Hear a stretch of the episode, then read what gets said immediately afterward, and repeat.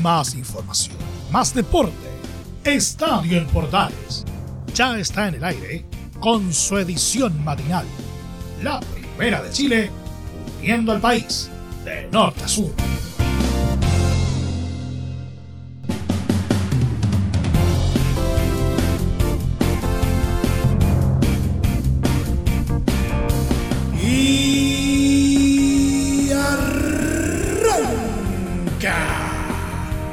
Señoras y señores, ¿cómo les va? Muy buenos días, bienvenidos una vez más, bienvenidos al show, inicio de semana y goles son amores por lo menos en este programa porque vamos a tener el día de hoy un programa bien cargadito como es habitual cada lunes a la revisión de los goles de la fecha que por cierto no fueron pocos.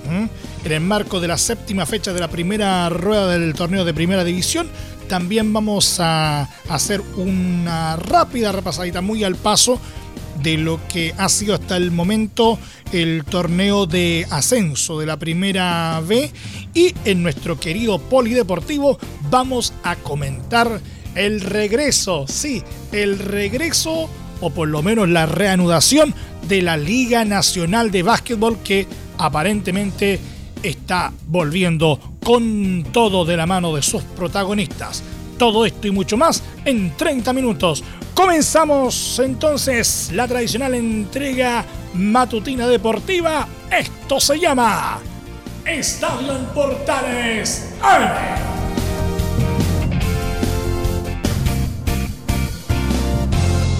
Desde el máster central de la Primera de Chile uniendo al país de norte a sur les saluda Emilio Freixas, como siempre, un placer acompañarles en este horario.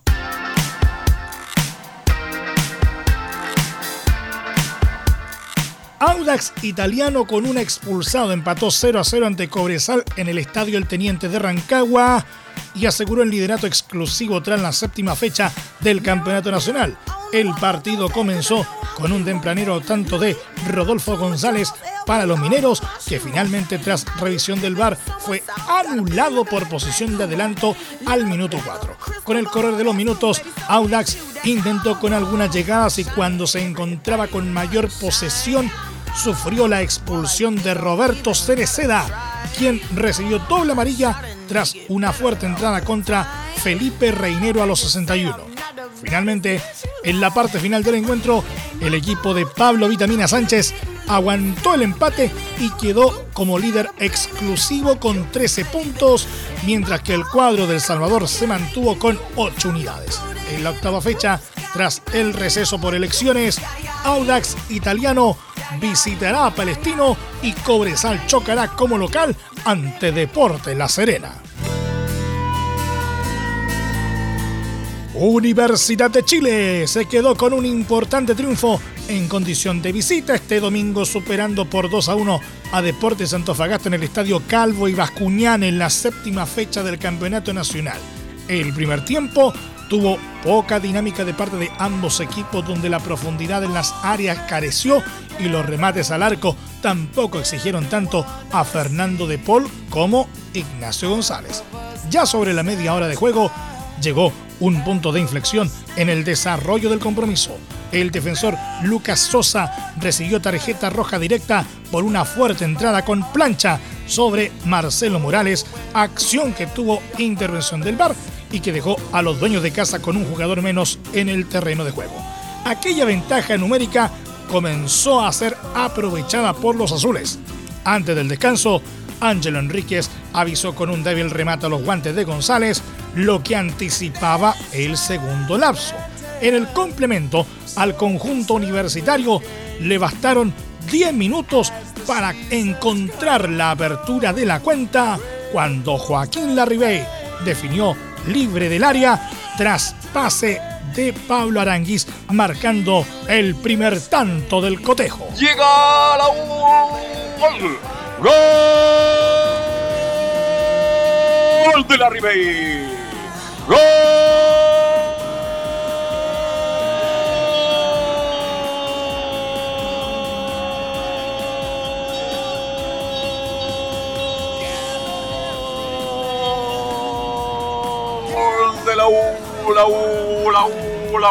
10 minutos, 10 minutos. Un gran contragolpe del cuadro azul, un contraataque rapidísimo. Y la Ribey que recibe muy bien a la entrada de la zona de castigo por izquierda, prácticamente descubierto. La tiene que empujar el eje delantero goleador en una buena carga del cuadro azul. Pelota larga, llegó muy bien ahí el jugador Arangui. Yarangui tiró el Celta al segundo poste cuando veía que venía y que venía, que venía. Luján el pelotazo largo. Arangui que aparece por el medio, por derecha, mete el centro y la tiene que empujar oportunamente ahí la Ribey. Y balón que se va a la red. Marcó la U. U de Chile 1, Antofagasta 0. La Ribey, el goleador, 10 minutos, marcó para la U. Tomando impulso con el primer tanto, el propio Larry Bay puso el gol de la tranquilidad en favor de la visita en los 61 al convertir después de una serie de rebotes frente al arco de la escuadra nortina. Centro carga la U. Gol de la U. Gol de la Ribey. Gol.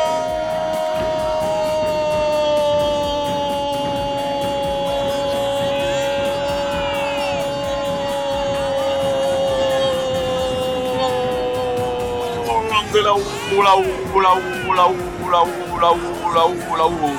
La Ribey, el eterno goleador azul.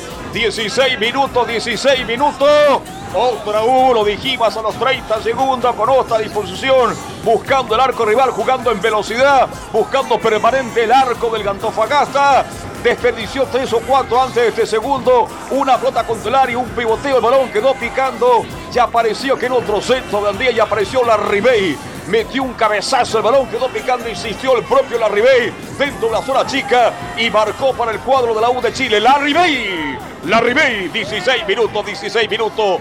2 para la U, 0 para Antofagasta. El desenlace del duelo tuvo su cuota de suspenso cuando Byron Nieto, quien vino desde la banca, sorprendió a la defensa de la U y con un sutil toque anotó el descuento para los dirigidos por Juan José Rivera. Va a levantar desde la punta brecha, se van tomando todo dentro del área.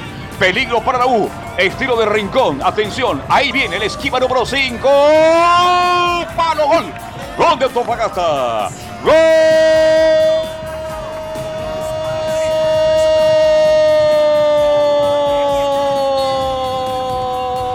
De Nieto para Antofagasta. ¡Gol!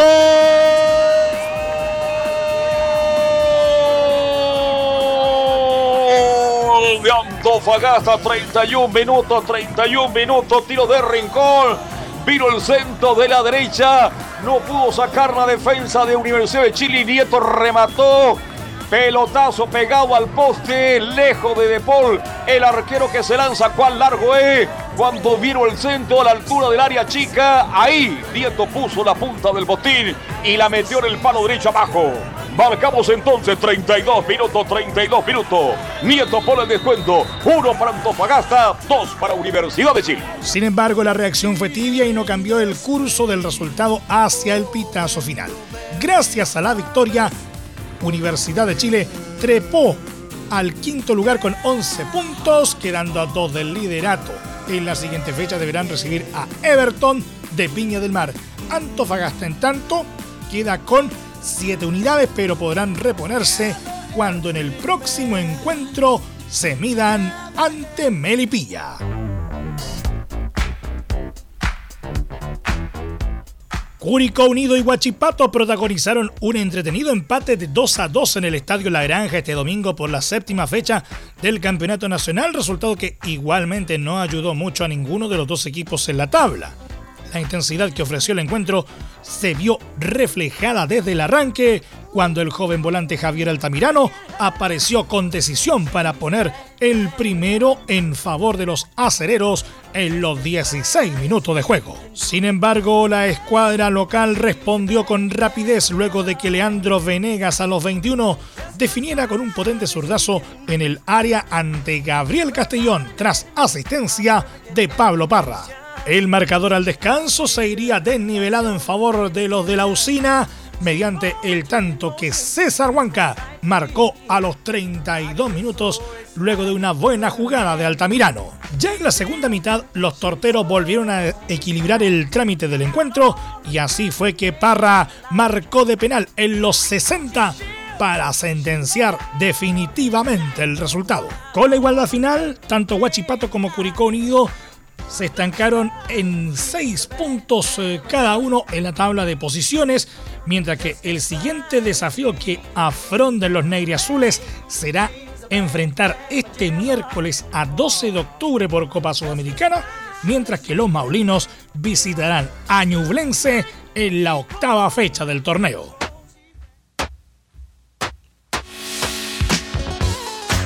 Colo Colo sumó su segunda derrota consecutiva en el Campeonato Nacional tras caer por 2 a 1 frente a Palestino en el Estadio Monumental en un polémico y vibrante partido por la séptima fecha. Los salvos se quejan de una supuesta posición de adelanto de Agustín Farías en el empate de Bruno Romo en el inicio del segundo tiempo y un posible penal por un manotazo de Cristiano Suárez a Gabriel Costa en el área de los árabes sobre el final, desestimado por el árbitro Fernando Béjar tras revisar el bar. En el inicio de este encuentro, el cacique dominó y estuvo muy cerca de anotar con remate de Pablo Solari y Gabriel Costa, quien se perdió una jugada increíble definiendo mal y otra con una excelente atajada de Christopher Toselli. La apertura de la cuenta llegó en el final del primer tiempo con una infracción sobre Gil en la media luna del área de los tetracolores que el propio volante seleccionado nacional cobró con una ejecución extraordinaria, poniendo en ventaja al elenco de Macul. En el complemento, los visitantes entraron con todo y demoraron cuatro minutos en conseguir el empate, gracias al controvertido tanto de Romo quien definió tras el ingreso y participación de Farías, quien estaba en dudosa posición. Después de esto, la escuadra de José Luis Sierra se adueñó de la pelota e inquietó con algunos avances de Brian Carrasco y remate de Luis Jiménez, pero en los 66 minutos se rompió nuevamente la resistencia de los dueños de casa con un golazo de Misael Dávila con buena jugada personal y mejor definición. Tras esto, Colo Colo se fue con todo en busca del empate y luego de llegada de Solari Gaete, quien ingresó en el segundo tiempo junto al retornado Nicolás Blandi, pero no lograron marcar ante grandes reacciones de Toselli. Pero la jugada que mayormente marcó el compromiso se produjo en los 82 minutos con el manotazo de Suárez Acosta, que tras varios minutos se revisó en el bar y se desestimó esto causó indignación de Maximiliano Falcón y el propio delantero peruano, ambos con mascarilla, y la expulsión de Gustavo Quinteros, quien por reclamos terminó yéndose anticipadamente. Después de eso solo hubo un cabezazo de peluca y un tiro libre de Leonardo Valencia, pero sin éxito por lo que Palestino terminó ganando y los salvos se fueron reclamando con todo. Colo Colo, que dejó escapar la opción de ser puntero, jugará en la próxima fecha frente a Huachipato, mientras que el elenco de José Luis Sierra, que se alejó de los últimos puestos, chocará este miércoles ante Atlético Goyanense en Brasil. Entre Marco Grande y Marco Chico, media vuelta y vuelta completa. Escuchas Estadio en Portales en la Primera de Chile uniendo al país de norte a sur.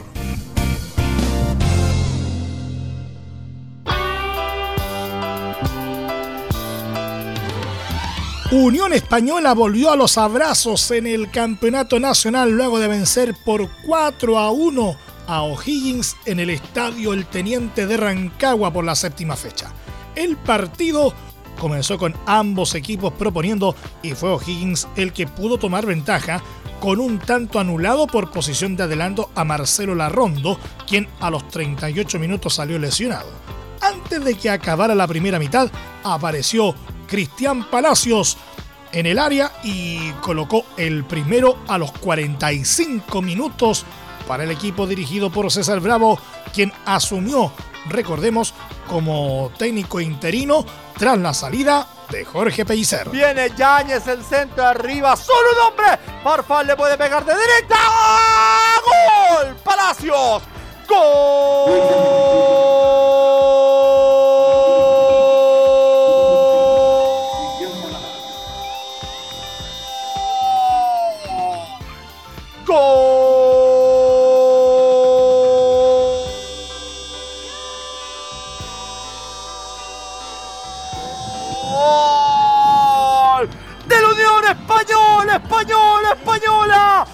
47 minutos del primer tiempo. El centro de Bastián Yáñez por la banda izquierda. No pudo conectar la defensa de O'Higgins. La bajó con el pecho Rubén Farfán. Yo tengo la impresión que quería pegarle el arco, pero le salió por suerte el centro. Y en posición correcta, en boca de arco, aparece el de siempre. El Chorri Cristian Palacios, el uruguayo. Para meterla por entre las piernas de Cajáis y encender el fuego sagrado en la ciudad histórica. Para recuperar el vuelo para volver a nacer en el torneo nacional y recobrar algo que habían perdido con Pelicer en la banca. Gana la Unión Española 1 0 Higgins por el nombre de Palacio. En el complemento nuevamente repitió Palacios tras un error de Augusto Batalla, quien no pudo controlar de buena forma el balón a los 50 minutos. Viene jugando el elenco de la Unión Española con Farfán. Farfán por la derecha, puede buscar el segundo. Viene Farfán, Farfán por el centro. Farfán que busca el centro, quedó prendida. Viene Farfán, centro pasado segundo palo. Rebote, le va a quedar un hombre. Núñez, batalla, se le escapó el arquero, gol. Gol, otra vez Palacios. De,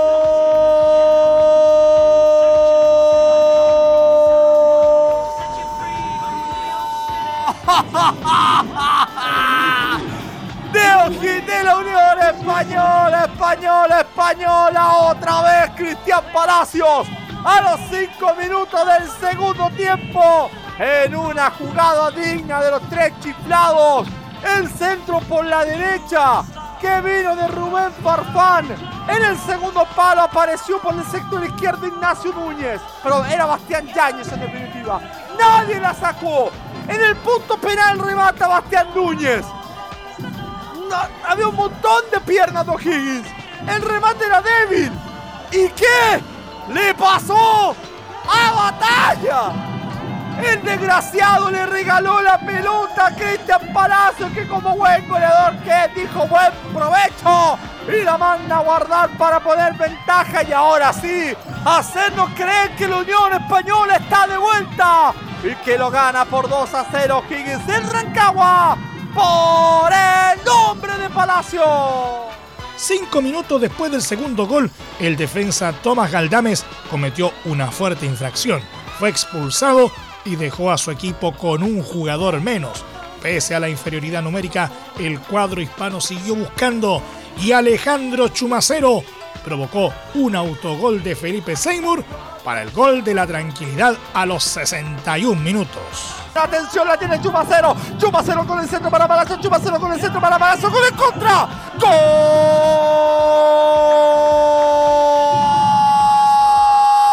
Seymour en contra. de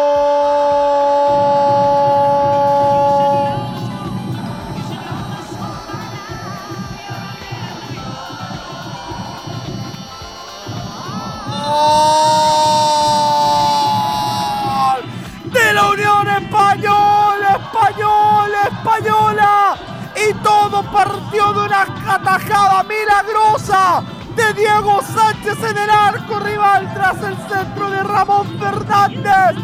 Y el cabezazo en la boca del arco de Diego González. Sacrificó su cuerpo para luego mandar el pase al arco para Víctor Felipe Méndez en el sector izquierdo. Cuando podía haber habilitado a Palacios, hizo la correcta, la grandiosa con el talento que Dios le dio. La mandó cruzada a la derecha para el desborde de Chumacero. Se mete en tierra de gigantes para mandar el centro buscando al Chorri. Y Felipe Seymour que mete la pierna para mandarla a su propia portería y en 16 minutos del primer del segundo tiempo. Lo que parecía una sorpresa, ahora señoras y señores, es una goleada para bajar al líder del fútbol chileno. Gana, gusta y golea la Unión Española. 3 a 0 ante O'Higgins de Rancagua. El autogol fue de Seymour a los 16 minutos del segundo tiempo. O'Higgins intentó reaccionar con un tanto de Ramón Fernández a los 63 que por cierto sirvió para la ilusión. Y viene Castro ahora, atención, viene Facundo Castro, centro pasado, segundo palo, cabezazo, gol. ¡Gol! ¡Monchito! ¡Gol! ¡Sí, fue Monchito! ¡Gol!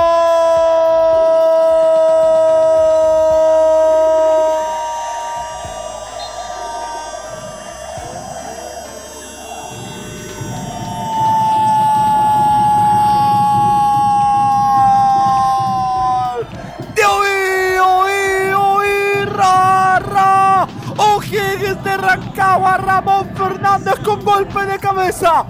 Tras el primer centro bueno que da en el partido Facundo Castro por el sector derecho. Estábamos comentando el gol de la Unión Española, pero vino la respuesta del autodenominado capo de provincia por el sector derecho. Deporte de Castro, centro pasado el segundo palo y en posición de nuevo aparece Monchito. Sí, Kunteragua, Monchito hizo el gol de cabeza. Descuento Higgins que cae ahora por 3 a 1 ante Unión Española. En 18 del segundo tiempo, por el nombre de Fernández. Sin embargo, el tanto no fue suficiente tras una expulsión de Federico Castro a los 88 minutos y un tanto de Mario Larenas a los 90 más 7 selló el triunfo hispano. 10 segundos para que acabe. 9, 8, 7, 6, 5, 4, 3. Y viene el pato rubio. 2, 1 para Méndez. Méndez, esto es un golazo. Esto es un golazo, te lo digo ahora. ¡La arena, golazo!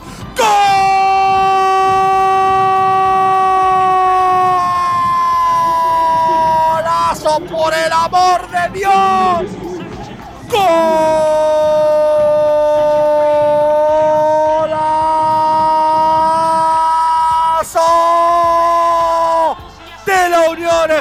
Española. Yo ya no tengo más que hacer, Leonardo Mora. La obra de arte que acaba de armar Unión Española es formidable. La tocó Rubio, la tocó Méndez. Y para despedir el hombre que abrió la jugada, Mar, es Mario Larena, camiseta número 19, que no dudó un instante, matata, fusilamiento, para vencer la portería hispana, la portería rancagüina, y para que vuelvan las alegrías a Santa Laura. Lo gana O'Higgins, lo gana Unión Española, O'Higgins por 4 a 1, por el nombre de la arena. Con este resultado, el cuadro de Plaza Chacabuco sumó 8 puntos, quedando en la medianía de la tabla. Por su parte, el elenco de Dalcio Giovagnoli podría perder el liderato y está con 12 puntos en la parte alta. En la octava fecha, Unión Española recibirá a Universidad Católica el sábado 22 de mayo, mientras que O'Higgins visitará a Santiago Wanderers en la misma jornada. Tabla de posiciones cumplida entonces la séptima fecha de la primera rueda del torneo nacional. Puntero exclusivo Audax italiano con 13 puntos. Segundo Deporte La Serena con 12. Tercero Universidad Católica con 12. Cuarto O'Higgins de Rancagua también con 12. Quinto Universidad de Chile con 11 unidades. Sexto, Unión La Calera con 11. Séptimo, Ñublense de Chillán con 10. Octavo, Deporte Melipilla, 10 puntos. Noveno, Colo Colo con 10. Décimo, Unión Española con 8. Undécimo, Cobresal también con 8 puntos. Duodécimo, Deportes Antofagasta con 7 puntos. Décimo tercero, Palestino también con 7. Décimo cuarto, Huachipato con 6. Décimo quinto, Curicó Unido 6 puntos. Décimo sexto, Everton de Viña del Mar con 6. Y colista del torneo en el fondo de la tabla y sin unidades, Santiago Wanderers de Valparaíso. ¿Cómo se vienen los próximos encuentros? Por la fecha número 8 tras el receso de las elecciones de este 15 y 16 de mayo, el sábado 22 comienza la fecha a partir de las 11 de la mañana cuando Cobresal enfrente a Deporte La Serena en el Estadio El Cobre del Salvador. A las 15.30, Ñublense hará de local en el Bicentenario Nelson Oyarzún cuando reciba a Curicó Unido. Santiago Wanderers a las 18 horas irá por sus necesarios primeros tres puntos cuando enfrente al capo de provincia, a O'Higgins de Rancagua. Mientras que a las 20:30, Unión Española recibirá a la Universidad Católica en el Santa Laura Universidad SEC. El día domingo 23 se jugarán los siguientes encuentros. Deporte Melipilla, Deportes Antofagasta en el Municipal de La Pintana a las 12.30 horas. Guachipato, Colo Colo las 15 horas en el Guachipato Cup Acero de Talcahuano. Y cierra la fecha Universidad de Chile, Everton a las 20-30 horas en el Teniente de Rancagua. El duelo entre Palestino y Audax italiano fue aplazado por la participación, ¿no es cierto?, del eh, cuadro árabe en torneos internacionales. Libre, Unión La Calera. Revisemos un poquito la primera B. Unión San Felipe Cobreloa siguen sin despegar en el campeonato ascenso luego de empatar 0 a 0 en el estadio Lucio Fariña de Quillota en el segundo duelo de la fecha 5 del certamen. El partido estuvo carente de emociones y marcó lo que ha sido el rendimiento de los dos elencos, en el caso de los aconcagüinos, sumando apenas cuatro puntos y con Jorge Quique Acuña debutando en la banca, mientras que los loínos apenas han conseguido tres empates y ningún triunfo de la mano de Rodrigo Calule Meléndez. En la próxima fecha, el Uniuní chocará ante Universidad de Concepción en el estadio Esterroa Rebolledo, en tanto que los zorros del desierto harán lo propio de locales frente a Santiago Morning, ambos elencos el martes 18 de mayo. Deportes Iquique y San Luis de Quillota abrieron la fecha 5 del campeonato de ascenso con un opaco empate sin goles en el estadio Tierra de Campeones.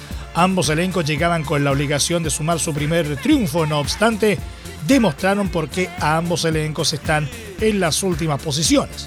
Con este empate, Iquique logró su primer punto del torneo y San Luis llegó a dos unidades.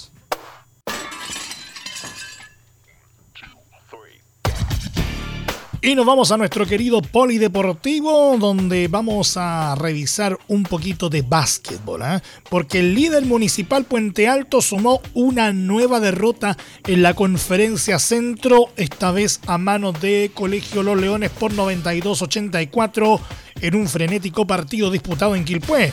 El encuentro fue parejo durante todo su trámite y finalizó empatado en 79 puntos tras el término del tiempo reglamentario. No obstante, en la prórroga los locales fueron más certeros y terminaron imponiéndose. Además, siempre en el centro, Universidad Católica, que había vencido a Puente Alto en la jornada del sábado, en esta jornada sumó una caída frente a Quilicura Basket por 72-81, mientras que Universidad de Concepción derrotó por 75-73 a Español de Talca.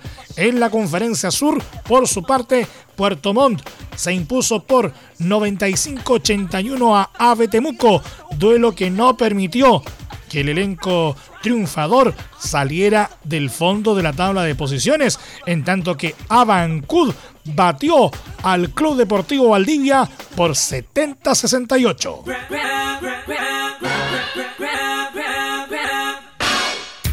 Y por último, pero no menos importante, el piloto británico Lewis Hamilton de Mercedes ganó el Gran Premio de España de Fórmula 1 disputado en el circuito de Barcelona-Cataluña y así incrementó su distancia como líder del mundial hasta los 15 puntos. Además, con este triunfo, Hamilton se convierte en el primer piloto en vencer en cinco ocasiones consecutivas el Gran Premio de España e iguala a Michael Schumacher como el piloto que lo ha ganado más veces en total, 6. El adelantamiento de Max Verstappen a Lewis Hamilton en la primera curva cuando se le coló por el interior y los dos favoritos para ganar el mundial se golpearon levemente, marcó gran parte de la carrera en un trazado donde es muy difícil conseguir ganar posiciones en pista. El volantazo de Hamilton para evitar que el toque con Verstappen fuese a mayores provocó que su compañero de equipo Valtteri Bottas tuviese que frenar y Charles Leclerc de Ferrari lo aprovechó para avanzarle y situarse en la tercera posición. En la vuelta 8, al japonés Yuki Tsunoda de Alfa Tauri se le paró el coche creando una situación de peligro que comportó la salida del safety car. En la reanudación de la carrera, Verstappen consiguió mantener la primera posición. El liderato del neerlandés peligró en la primera parada para cambiar neumáticos cuando sus mecánicos hicieron una parada larga de 4,2 segundos, pero este error no fue suficiente para que Hamilton recuperara la primera posición a pesar de que Mercedes resolvió su primera entrada en boxes en 2,7 segundos. Al salir del pit lane, Hamilton vio cómo Verstappen le sacaba 6 segundos, pero a partir de ese momento el siete veces campeón del mundo impuso un ritmo muy alto y fue disminuyendo la ventaja hasta rebajarla por debajo del segundo a falta de 30 vueltas para el final de la carrera para finalmente superarlo a 6 vueltas del final de la carrera. Y nos vamos. Muchas gracias por la sintonía y la atención dispensada. Hasta aquí nomás llegamos con la presente entrega de Estadio en Portales en su edición AM, como siempre, a través de las ondas de la Primera de Chile uniendo al país de norte a sur. Les acompañó Emilio Freixas. Muchas gracias a quienes nos sintonizaron a través de las distintas plataformas de Portales Digital, a través eh, de la red de medios unidos en todo el país y por supuesto también a través de la Deportiva de Chile radiosport.cl. Continúen en sintonía de Portales eh, Digital porque ya está aquí Leo Mora y la mañana al estilo de un clásico, portaleando la mañana a continuación. Más información luego a las 13.30 horas en la edición central de Estadio en Portales junto a Carlos Alberto Bravo y todo su equipo. Recuerden que a partir de este momento este programa se encuentra disponible en nuestra plataforma de podcast en Spotify, en los mejores proveedores de podcasting y por supuesto en nuestro sitio web www.radioportales.cl. Que tengan todos un muy buen día y un excelente inicio de semana. Y recuerden, ahora más que nunca, quédate en casa. Más información, más deporte. Esto fue Estadio en Portales, con su edición matinal. La primera de Chile, viendo al país de norte a sur.